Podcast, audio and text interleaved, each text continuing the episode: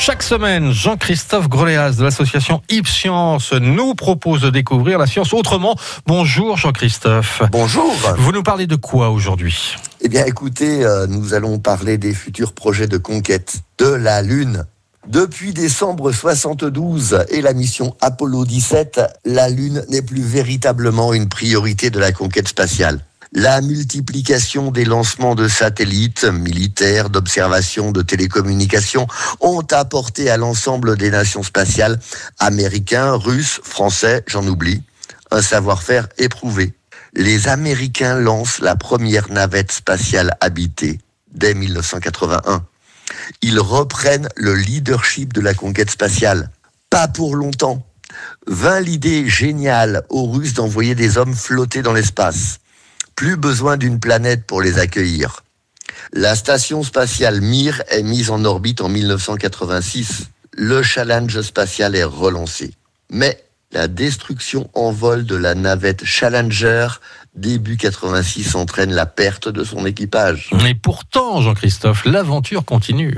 Oui, mais dans le même temps, la guerre froide se termine. À compter de la fin des années 90, la mission principale de la navette est la desserte de la station Mir, puis de la station spatiale internationale. Un deuxième très malheureux accident en 2003, accompagné une fois de plus de la perte de l'équipage, accélère la décision de mettre à la retraite la flotte des navettes, dont le dernier vol a eu lieu en juillet 2011. Ces projets ont fait de l'ombre à la Lune.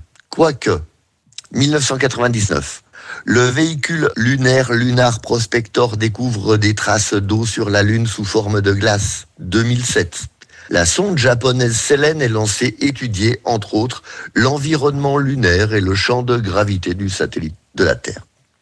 2018, la Chine lance la fusée Long March 3B en direction de la Lune, avec à son bord le véhicule lunaire Change 4 qui réussit le premier alunissage sur la face cachée de la Lune. 2040. Oui, mais 2040, c'est déjà demain. C'est demain plusieurs pays ont lancé de nouveaux programmes d'exploration de la Lune. L'administrateur de la NASA sur son compte Twitter écrit Les États-Unis retourneront à la surface de la Lune et nous le ferons plus tôt que vous ne le pensez.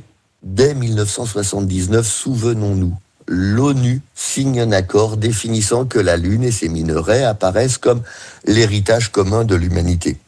Personne ne peut y proclamer sa souveraineté, ni la Russie, ni les États-Unis n'ont ratifié ce texte. La Chine non plus d'ailleurs. Un nouveau concurrent vient de s'inviter. Et j'ai oublié le Japon. Ce n'est sûrement qu'une question de temps avant que n'éclatent des querelles pour les ressources en grand nombre sur la Lune.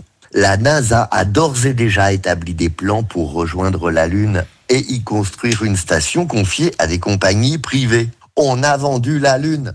Je vous souhaite une excellente semaine de solde spatial. Merci Jean-Christophe. Bon week-end et à la semaine prochaine. Bon week-end et, et, à la semaine prochaine, nous irons sur Mars. Le rendez-vous est noté. Petit rappel, si vous avez envie d'en savoir plus sur cette thématique ou proposer un sujet de chronique, passez par la page Facebook Ipscience. Retenez aussi que cette rubrique est disponible en podcast sur notre site francebleu.fr.